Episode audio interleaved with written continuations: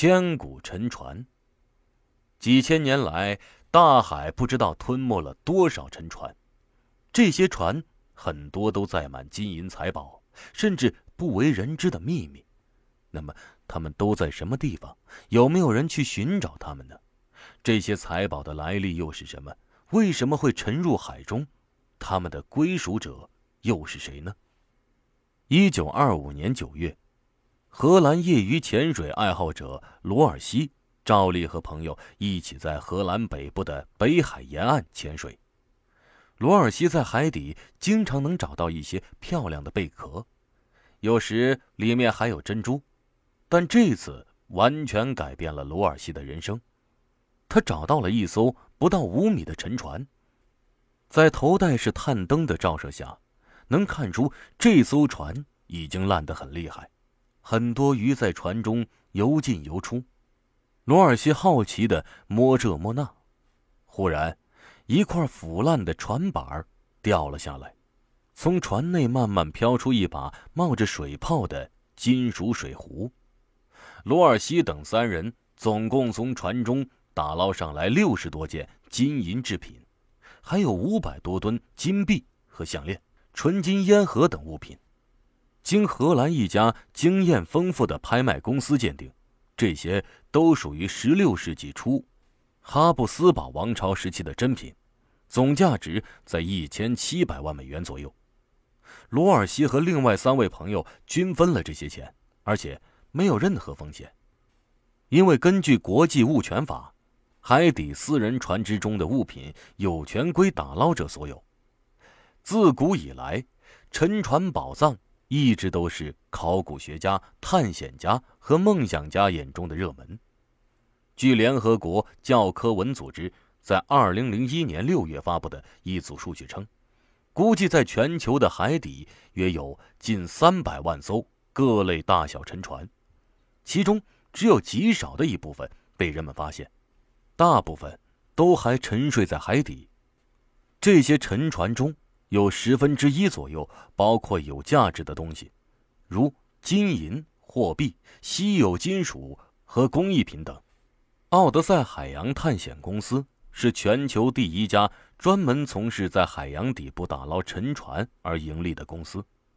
他们拥有先进的打捞和探测仪器，号称只要能找到位置，就没有捞不上来的沉船，哪怕是泰坦尼克号。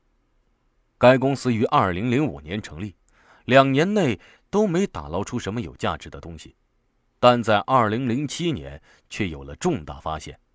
在这年的八月初，奥德赛海洋探险公司在葡萄牙境内的大西洋海岸底部成功打捞上一艘大帆船，经鉴定是一八零四年沉没的西班牙商船“大帆船梅赛德斯号”。梅赛德斯号大帆船是专门运载特殊物品的，这种商品不是别的，而是钱、金币和银币。西班牙入侵南美洲时，就开始利用当地丰富的矿藏向本地输送物资。西班牙政府先是在安第斯山脉大量开采金银矿，然后就地冶炼和铸造成西班牙货币。这种无成本生意，极大的缓解了西班牙本国贵金属的缺乏。一八零四年，梅赛德斯号满载着几十万枚银币和近万枚金币返回西班牙，在直布罗陀海峡被英国战船击沉。直到二零零七年八月，奥德赛海洋探险公司才把它从海底捞了上来，从里面找到。五十七万多枚银币和两百余枚金币，另外还有金质烟盒和镶银烟斗等个人物品。以最保守的估计，这批财宝也价值五亿美元。奥德赛海洋探险公司把辉煌战果向媒体公开展示，结果西班牙不同意了，他们通过国际法庭起诉奥德赛海洋探险公司。要他们归还这些属于西班牙的财宝。一转眼五年过去了，双方的法律拉锯战终于在二零一二年十一月有了结果。美国联邦法官裁定，驳回奥德赛公司拥有这批财宝的申诉。该批财宝归西班牙所有。奥德赛公司表示不满，他们上诉说，梅赛德斯号大帆船是在贸易途中沉没的，所以没有证据说明船中货物是西班牙的。奥德赛公司还说，他们在打捞、存储、运送和保护财宝的过程中花了近三百万美元，要求西班牙双倍支付这笔钱。这时，秘鲁也插进一脚，因为当时这批金银币从开采到铸造都是在秘鲁境内完成的，因此秘鲁政府也出面，极力阻止把这批财宝归回西班牙。但最后财宝还是被运回了西班牙，足足装了两架飞机，共约十七吨。财宝先是存放在首都马德里，后来又转运到地中海城市卡塔赫纳的水下考古国家博物馆。从二零一三年开始，这批财宝将在西班牙国内的各家博物馆循环展出。奥德赛公司赔了夫人又折兵。但并不是所有的沉船打捞者都这么倒霉，正相反，那些有幸打捞到财宝沉船的人，都因此而大发横财。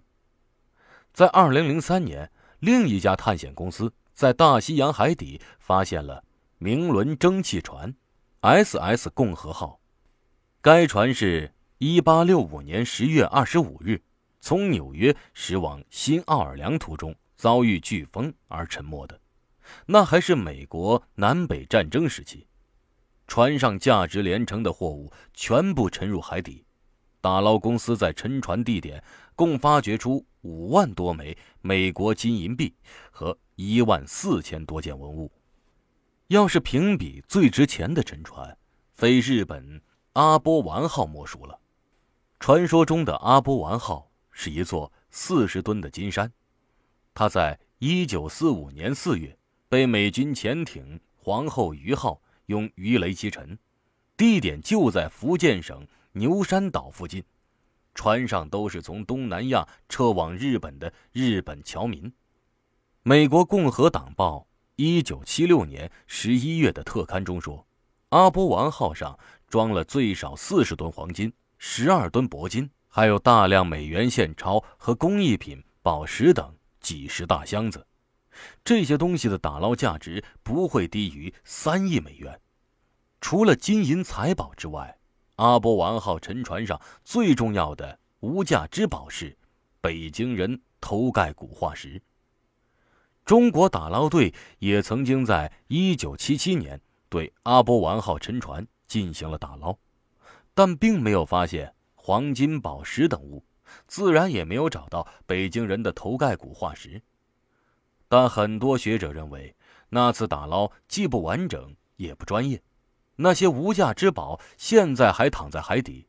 如果让奥德赛公司这样的专业打捞公司来干，效果很可能就完全不一样了。最著名的沉船就是泰坦尼克号了，它也是被人谈的最多的沉船。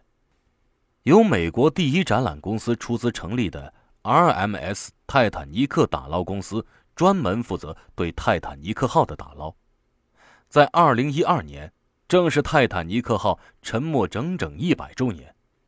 该公司将二零零七年从泰坦尼克号中打捞出来的物品，在纽约格恩奇拍卖行公开拍卖，引起了全世界收藏家的关注。这恐怕是拍卖规模最大的一次拍卖了，共有五千五百多件瓷器。几万枚金银钱币，七百多件宝石或珍珠饰品，另外还有几百件私人物品，比如鼻烟壶、戒指、金属烟盒、怀表等物。按照拍卖行在二零零七年的估价，这些东西总价值已经超过两亿美元了。除了那些遗失几百年的几亿美元的财宝以外，每一艘沉船都是一座博物馆。美国奥德赛海洋探险公司创始人格雷格斯德姆如此说：“毕竟，现在人们打捞出来的沉船只占全部沉船的百分之一还不到。那些静静躺在海底、身边围着鱿鱼的金银珠宝，永远吸引着考古学家和打捞者的目光。